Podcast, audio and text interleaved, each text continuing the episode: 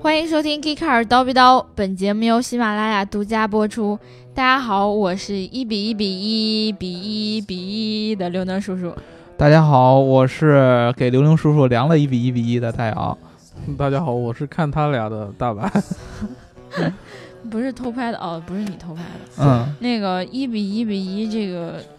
这个来历是啥，我就不想多说了。啊，因为我们看了金龙鱼的广告，所以说我们这一期想聊一下金龙鱼这个一比一比一到底是什么意这思。个油能不能放在车里开，对吧？ 对，就是如果说你的车你不是不想加啊、呃各种各样的号，对吧？你就想加一个食用油，怎么办？可不可以用金龙鱼这个黄金比例的一比一比一？那对个啊我先走了啊，嗯嗯我赶着去看电影呢。哎，刘能叔叔今天要看什么电影啊？这这个在这儿说好吗？啊啊，啊要要看什么电影啊？哦，我看零零七，哦，还有吗？零零七，啊，还有还有我这话啊，接的大内密探零零七， 呃，嗯就 对《大内密探》这个电影是很不错，但是我们今天说的这个零零七呢，是这个 James Bond，对，嗯，那个邦德老爷爷，嗯就是前两天刘能叔叔的爷爷是吧？啊，马马云马先生，马云爷爷，把哦，这个我们大家的爷爷，邦邦德的这个演员，这个叫叫格雷格嘛，啊，请到了那个什么晚会现场，对，是吧其他包养了。了啊双十一的晚会现场上，嗯然后给着实的露出了一把。所以这个最近这个《零零七》这个电影还挺火的，对，嗯，零零七这部电影里多次出现了一辆车，特别特别酷炫的一辆车，什么车？，阿斯顿马丁刀逼十。刀逼十 不是大宝石 吗？为什么呢？这个它叫 DB 十，对吧？下一代下一代叫刀逼刀十，嗯对我们下一代打算跟阿斯顿马丁合作，我们造一个阿斯顿马丁刀逼刀，啊嗯，DBD。那我要造一辆 DB 勾， ，DB 勾啥意思呀？就我名字里有勾，我就给我特定一辆叫 DB 勾。对这个嗯 DB 勾到底是什么含义呢？大家可以猜一下，是吧？对，这当我又是新的有奖问答是吗？对，这有奖问答会这嗯 这不个会好简单难度太低啊我。都把答案说出来了。 对，大白嘛，大白，对吧？那那其实我觉得这这些年在那个就是《零零七》这部电影里多次充值了这个阿斯顿马丁，嗯，就我觉得阿斯顿马丁这这辆车也是蛮值得聊的。对，所以我们这一期呢，给大家聊一聊阿斯顿马丁，就是我们又是一期我们买不起的车的呃一一个系列，对呃吧？虽然买不起阿斯顿马丁，但是你可以买一辆蒙蒙迪欧啊。呃对，哎， 说到这个蒙迪欧，首先呢，就咱说阿斯顿马阿斯阿斯利马敦，对，阿斯顿马多恩说阿斯顿马丁，就首先得说这个阿斯顿马丁的颜值，啊，对吧就六这六颜值，这是我们一个粉丝的名字，被对点吧名了。啊阿斯顿马丁的颜值历来被公认为这个汽车圈儿里边儿颜值担当。对，对吧好好漂亮，真的。对，有很多很多的媒体啊，包括杂志啊啊，都评出来阿斯顿马丁应该是所有的这个汽车品牌里边儿最帅气的一个，就是在消费者当中，甚至于好多我记得当时一些电影里边儿，包括那些硬汉，我记得忘了是在哪个电影了，就是杰森斯坦森曾经说过，我的这个印象中最帅气的车就是阿斯顿马丁。为什么阿斯顿马丁会让人看起来这么舒服呢？对，就是它。首先呢，大家一提阿斯顿马丁就会想起那个标志性的那个前脸儿，对对吧？两个很有有点萌萌的这个头灯，然后中间有一个大嘴、大嘴巴，啊，有一个大嘴巴。然后呢，呃，刘能叔刚才说的这个蒙迪欧，对吧？ 嘴也挺大的。对，号称是这个呃，怎么说呢？阿斯顿马丁式的前脸然后嗯，马丁嘴吗？啊，马丁式的外观。对，呃，你从它这个蒙迪欧的这个正面来看。嗯，啊，就是一般的那个，你上那个呃各种各样的汽车的大的网站上看它那个宣传图、官方的图，你从正面看，觉得好像是有那么一点意思。没错。嗯，感觉是有那么有一点神似，对吧？那个嘴嗯巴也挺大的，然后它整个那个车头那个流线型也很像。但是如果你看到了实车，尤其是从那个车后部这四十五度看，而不是从啊车头啊四十五度看，你会觉得这车怎么看怎么别扭。反正这是我的感觉，因为当时，呃，我在这个被阿特兹充值之前，一直有人给我推啊荐说，我说二十万左右的车什么好，他们说阿斯顿马丁丁好， 啊，对对，那个福特出那阿斯顿马丁不错，啊对，对吧？那个车在呃性价比高，然后外观又酷炫，对吧？对你去看。然后我当时看这个宣传图，好像还是有那么点意思，但是你当你大街上看了一辆真车以后，你觉得怎么也好像差那么点意思。对，对啊毕竟嘛，阿斯顿马丁这是一个英国品牌，对吧？哦，又是你们英国的，对对，你看这个车，虽然说车头这个前脸的部分它做的有点神似，但是它整体的这个流线型怎么着也做不出阿斯顿马丁那种感觉。嗯嗯，就是那种灵动的那个，然后很简洁的，然后线条很优美的这种感觉。嗯，简而言之就是好看。对，呃，但阿斯顿马丁呢，确实是以它的设计对啊著称的。 嗯他们在这个英国有一个专门的一个设计院，啊，这个设计院很神秘，它跟这个阿斯顿的马丁的生产啊。啊、就工厂啊，什么是完全分割开的，是专门是它的设计部门在的地方。这个地方很保密，哦，啊，所有的媒体，包括什么电视台之类的，你不谢管绝你参是观对你是多屌，你 BBC 什么的，哦也不知道在哪儿是吗？呃，不是知道在哪儿，不能进去拍摄哦，啊。只有国家地理曾经给这个阿斯顿马丁拍这个生产的这个片子的时候，就在里边儿就是稍微的拍了这么一两个镜头啊，哦，就是他大概说了一下，哎，我这个大概的这个设计室的装潢是什么样的。嗯嗯嗯他当时有一个点，就是说我这个设计室，呃所有的四周都是用天然的，就都是用玻璃，然后窗顶也是用玻璃，然后我所有的照明都是用这自然个光线。自然光线，最接近日光这种光线来照。最主要的原因就是能够让这个我在设计过程中，我设计出来的车身能够在最自然的光线下反射出它的美感来。啊哦，哎呦，嗯要求是一来非常北京反正什么也看不见，呃啊 对，北京是什么也看不见了，这对这个是肯定的啊、这个是他设计的一个理念啊、嗯，这个设对这个设计史的一个要求。当时他们就说，那个阿斯顿马丁设计的精髓在什么地方？总结起来呢，大概有这么三个。嗯哎你像福特，呃，当时就是觉得自己引用这个只是前脸。它的前脸算是它的一个标呃志性传的一家个族传统性的家东族西式的，就对，跟家大众族这式种前面，呃，跟大众这种感觉是有一点像的，它只是其嗯中的一部分，就是标志性的前脸，这是一部分，还有一个，呃，是它的车身上的一个流线。我不知道大家有没有注意过，尤其是这次这个没有， 没有注意过，你们都没有看过那对个对呃最新对零零七电影、啊，我就看过对蒙迪欧，啊，这不你是刚要去吗？对，你看这个一看电影的时候，注意一下这个 DB 十这个车，呃嗯，它的整个的这个车上最明显的一点，你的视线第一时间呃汇聚在一个点，就是它身上有一个很明显的突出的一个腰线啊、嗯啊，这个腰线它有一个特点，它是贯穿全身的。你从这个车头上面这个腰线，一直连到嗯车的呃侧面的腰线，然后一直哦连到车车的尾尾部，这条腰线永远都是贯穿全身的。你看阿斯顿马丁的每一款车，它中间都会有一条这么贯贯穿整个基本上车身四周的这么一条腰线出来。腰很重要。对，腰是很重要的，对，这腰很重要，比我懂例，很重要。它是一个什么作用呢？它这种腰线可以让车的感觉更重心更低，这是对第一个嗯。还有一个就是把你的视线强行的汇聚到车身的中央来对啊，让你感觉它是一个很很协调的一个比例。嗯，就跟女生就是穿衣服一定要准备一条腰带，哎，对，就是当时就跟有有像有像咱们女生穿衣服，比如说哦你的、咱们女生啊，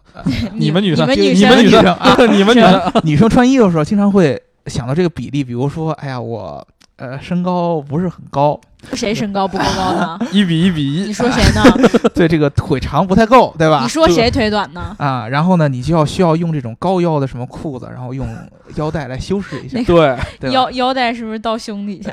哎不是到脖子吗？ 让人感觉是在腰上，对吧？对其实是在胸底下嗯啊，这样咱就得起引出来阿斯顿马丁设计当中最重要的一个点，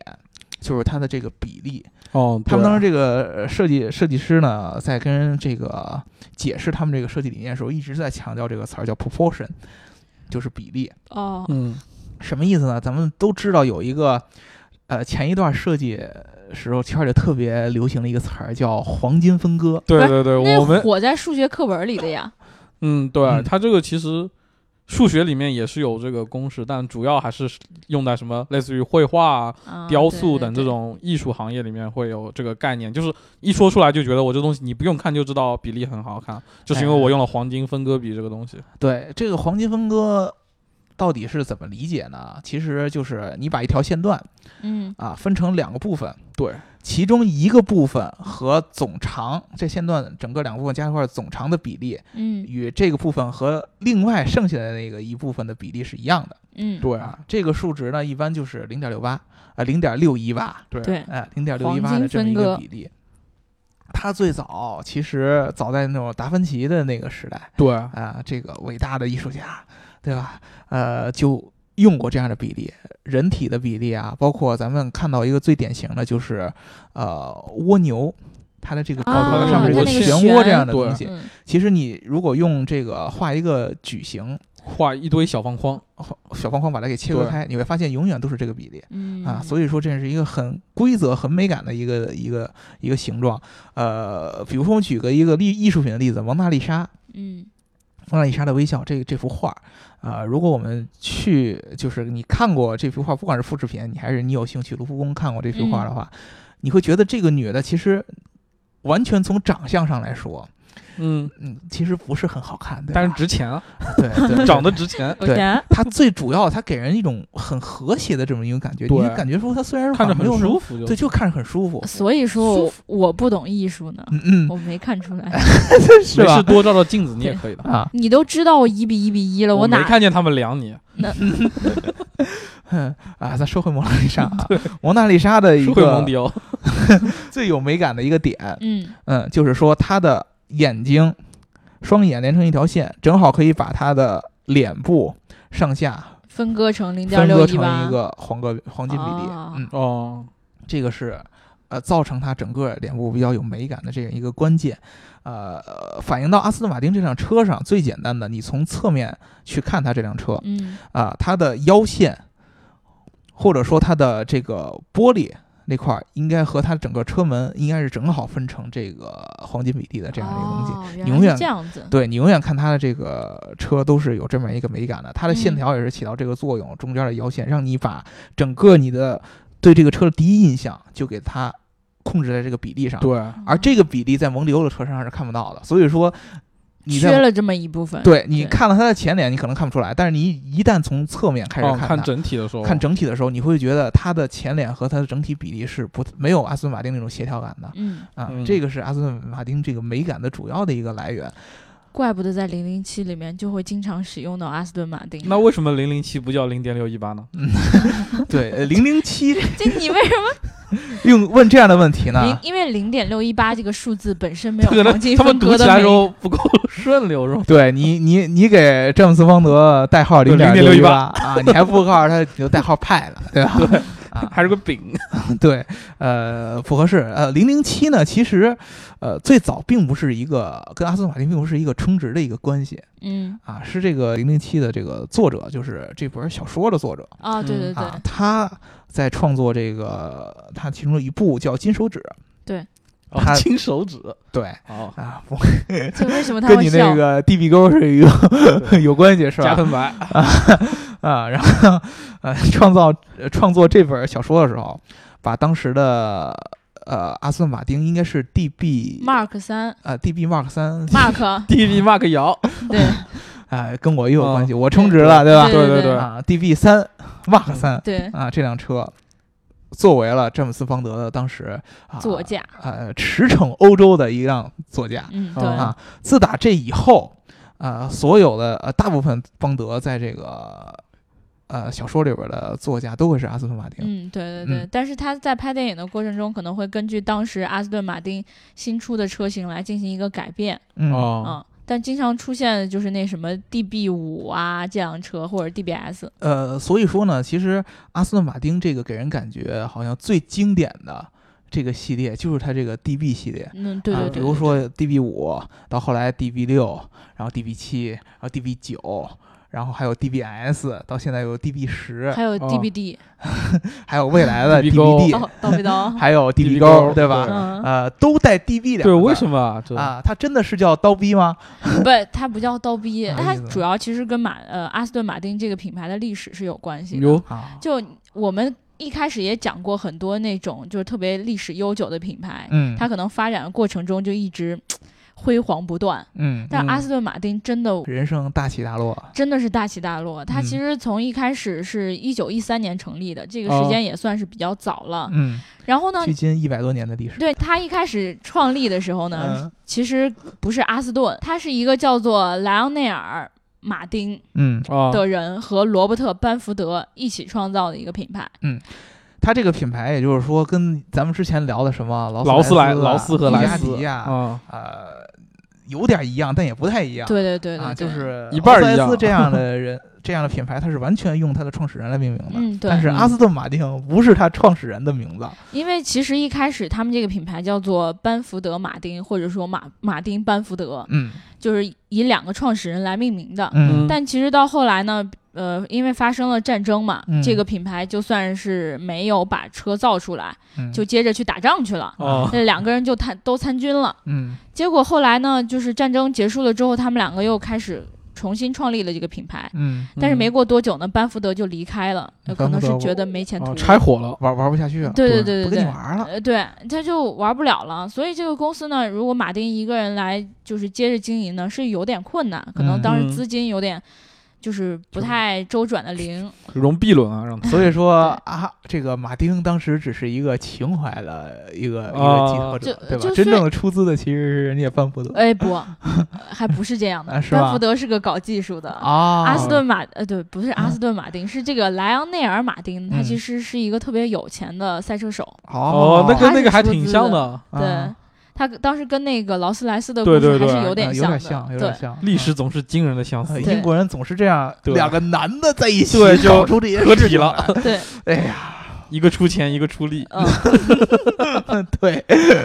是就真的是 要不然我们叫富国呢，是吧跟劳斯莱斯不一样，嗯就是他没接着进行下去。你嗯想，班福德走了之后呢，这马丁再有钱，他也撑不了多久。嗯后来呢，就被别的公司接手了。嗯接手了之后呢，他就呃，算是有一个小小的重建吧。嗯，可是这个重建呢，也没有让他撑多久。又久破产了。对，公司倒闭了，公司倒闭了，这一下不行。嗯，阿斯呃，不是莱昂内尔马丁也玩走不了。 也玩不下去。了。对，莱昂内尔马丁觉得，哎呀，我你说我好好一个赛车手，我是为了你才建了这个公司，对但你是都离我而走去了了。对，啊对哎呦，吧好心酸啊。然后，哎呀，我就是有钱，我又喜欢开车，是吧？对天涯何处无 芳草，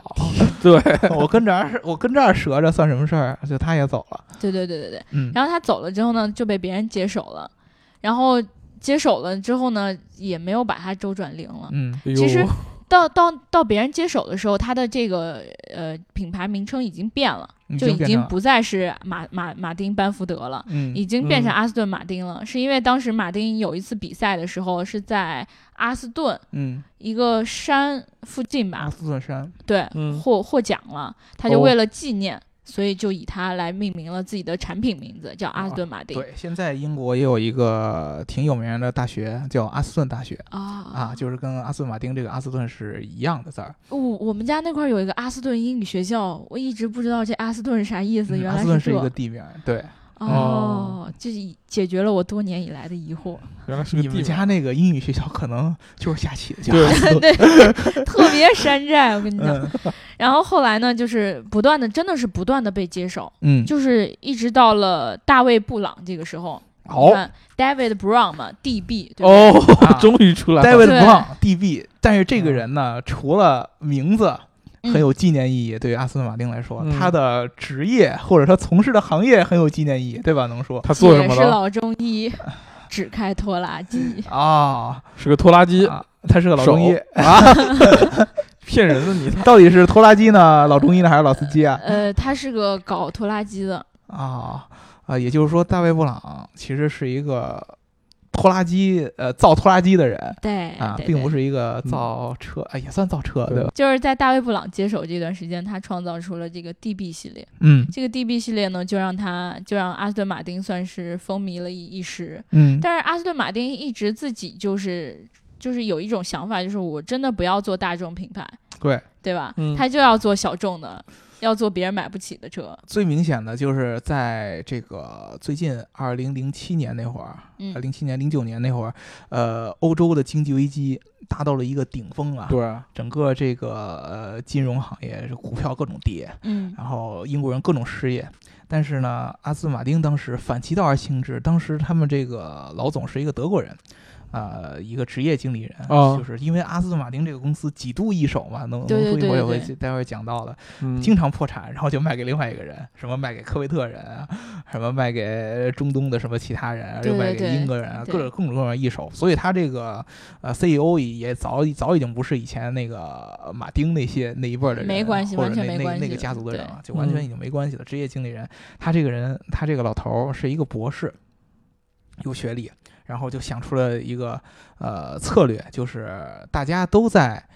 经济危机都在缩减降价了是吧？啊都他在降他要价涨价，我操！啊，所有的这个品牌，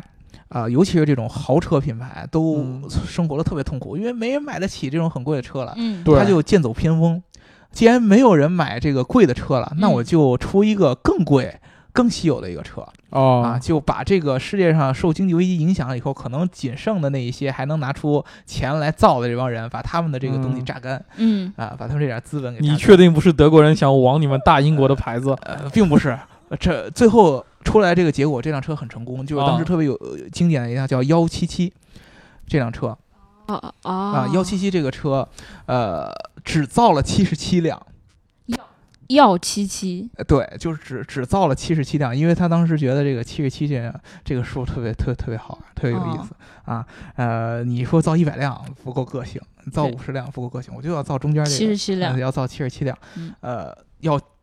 极致的设计，碳纤维车身。嗯，然后呢，这个车当时急到什么程度？你从任何一个面儿，只要是你人眼看得到的，嗯，它都要让你不同的显示颜出，色，不是完美的比例，就是黄金分割这个比例。哦比如说窗户，当刚才咱们刚才说的窗户和呃车门的这个比例，然后你嗯车头这个腰线切割了上半部分和下半部分的比嗯例、啊，然后你后边儿车车尾部的这个比例，都是要这个黄金比例的一个切割，甚至于你把这个发动机盖儿打开，打开里边儿这个布线，呃整个发动机的结构也是要这样哎的。有呦，这人是个强迫症吧。我也想说这句话就，你当时你看到，呃，呃刚才大白说了，就是你要把这个，呃，蜗牛的这个壳的这个一条线画成一个小方块，一个小方块，一个嗯小方块。当时他这个车的一个设计图纸就是这么着画出来的，哎呦一个小方块，一个小方块，一个小方块，然后这么着一一点一点给画出来的。所以说呢，他这辆车在设计上面儿花费了很大的心血。当时他这个老板就说。我要设计这辆车呢，它虽然是一个超级跑车，嗯，嗯，但是呢，跟咱们之前聊这个布加迪不一样，布加迪它是追求极致的性能，对对吧？我一定要马力最大，对速度最快。但是阿斯顿马丁当时他这个老总说呢，我对于我来说嗯啊、什么百公里加速啊，什么极速啊，我不 care 对，啊，我就要确保就是我先不告诉你价格嗯，啊，你当看见这车的第一眼的时候，你觉得就它从美，对，你就从审美上，我就是想要它，啊，它一定要有这种感觉，你才能够说真正能吸引到那个仅剩下的那一部分。 那你就那就应该这么说，就是布加迪追求的是极致的性能，嗯，然后阿斯顿马丁要求的是极极致致的美性感感，对，极致的性极致感的折腾。哎，我对终于知道为什么他的那个设计团队和生产部门不在一起了。对，就是要是在一起的话，我保证那些工人会把那些设计都打死的。对，因为你就看他那个设计总监讲的事儿对，他其实他的那个设计团队当时他的那个设计理念完全跟这个工程上面其实没有任何的关系，对，他只 care 两件事儿，嗯，第一个是我这个车身的一个美感，就是结构和比例；嗯第二个就是车身的用料，因为它阿斯顿马丁，尤其是咱们看那个你们看电影的时候注意这个 DB 十，嗯，很明显 DB 十已经是一个极致的一个体现了，它车身的这个呃车身整体的成型度特别的高。就是你可以看它车头整个的前部分是一大块儿啊，啊，没有任何的分割，没有任何的这个缝缝隙在里边儿啊。车尾部也是基本上只有两块儿，嗯，啊，这样它就是确保它整个车身都要用一体成型的这种技术。所以说呢，它一般都是用，要不然就是用很这个强度很高的那种铝板，嗯要不然像 DB 十就是只能用碳纤维。DB 十已经到一个很很高的高度了，因为前面它连那个。呃，阿斯顿马丁以前标志性的那个大嘴都已经没有了，所以说呢，就像大白刚才说的，他如果说在一个部门里边儿，肯定打死他，要我应打该死就他天吗。天就打架。嗯对对啊所以我觉得阿斯顿马丁像他这样的品牌，就一直追求的是性感，嗯，或者说一直不走寻常路，嗯嗯就是要贵，对，对就吧是？ 如果说你不差钱儿，你又想呲妞儿，呲妞是 不差钱肯定想呲妞啊！呃有不一样，有很多现想在刺男的我认识， 哦，你不差们钱的认识的人圈子很复杂，对吧？就是这种超级富二代，人家生活都很低调的，人都嗯早早成家，然 后那嗯什呃，么就的录个节目做主播做叨逼 叨，呃叫说的刘啊是文 我身边的 这位，呃， 不不还提镶我，钻不拖提拉我，不机提啊我，我们还是接着说那个阿斯顿马丁的这对，个就事儿。还在很多的姑娘的眼中，阿斯顿马丁也是最性感的一辆你。确定姑娘不会认成蒙迪欧吗？你觉得不会如果姑娘像身高不一样，比如说她稍微矮一点儿，她还能看出来是那个黄金分割吗？看得出来了，因为这个阿斯顿马只要丁这个不车瞎身都其实能并看不出来高嗯是？吗？那那我回家再仔细看看。 就是说说到那个，当然说阿斯顿马丁这个不不走寻常路，然后嗯一直卖的很贵，这种、嗯就是它的盈利啊，真的是非常的让人堪忧。嗯，替他替他操心是吧？真的是太操心了，你想想，前面我已经说了那么多次被转手了，嗯，接着他大卫布朗这二十五年之后，突然觉得我还是 hold 不住这个品 牌， 就我是还他是卖卖我的的，拖拉机去吧但。卖的再好，他实在是太太太太难卖了，也不是嗯说难卖，反正就是不盈利。嗯接着后来呢，就在二十世纪七十年代又被转了手。 嗯，这个转手之后呢，你们以为这是结束吗？当然不是，我没有以为啊，就在二世纪八十年代的时候，他接着又被转了手，嗯，一直到了后来应该是一九九几年的一时九候吧。九四年左右，对，然后福特呢就就就接手了。 哦，我还以为福特接手的时候就是结束了，就像福大特众接手只是为了他的 脸，呃福特接手只是为了蒙迪欧这辆车，对，为了他的还有脸。金牛座是 吧？ 啊，号称对广州车展，福特是个看脸的企业嘛？对，对，要么是贵，要么是脸长得对那样，是嗯吧？就反正福特接手了之后呢，其实也没有发展的特别好吧。反正你想，如果发展得特别好，也不至于他在二零零七年又把它卖掉了，对，二零零七年以后就开始正式的，呃，被个人就是对财团拿下了，对就被一个应该是哪个 财理团查兹啊为首的一个财就是那个财团拿下了。呃，就是其实阿斯顿马丁跟咱们之前聊的这个品牌不一样，它咱们之前大部分的那些品牌都是在一个大的汽车集团下边儿。嗯，对，啊，呃，劳斯莱斯现在是在宝马的下边儿嗯，啊，然后这个布加布加迪迪是在大众的下边儿对，但是阿斯顿马丁呢，呃，就是在被我们楼下。 在我们楼下边儿，我们这一期其实聊的不是特别多，对不像劳斯莱斯当时有那么多故事，对吧？啊嗯主要是着急下班嘛，不是？